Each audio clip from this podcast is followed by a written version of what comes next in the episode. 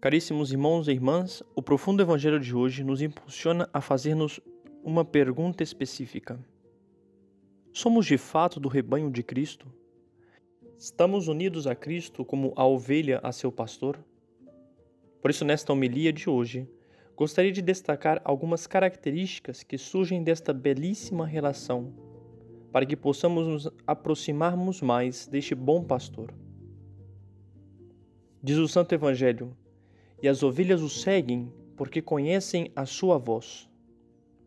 O que poderia significar a voz do pastor para uma ovelha, senão um sinal de segurança, de paternidade, de que está no lugar certo?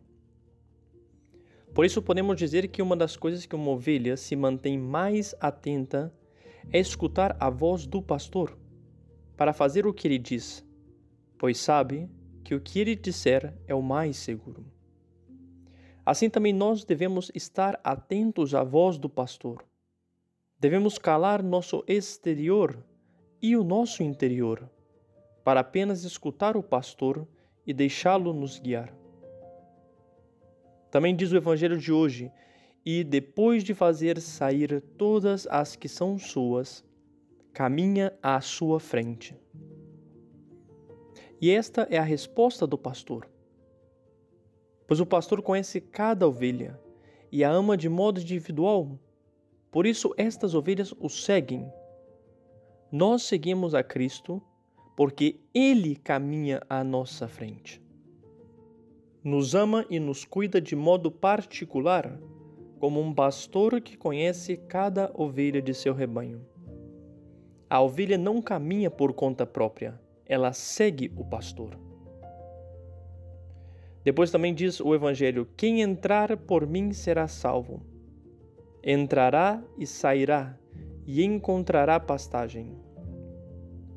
E aqui faz referência ao conforto que o pastor oferece à ovelha. Descansar em segurança junto ao pastor, que em nosso caso é a vida eterna. Nos promete nos salvar se nos mantermos fiéis a Ele. E por último, também diz o texto do Evangelho: o ladrão só vem para roubar, matar e destruir. Eu vim para que tenham vida e a tenham em abundância.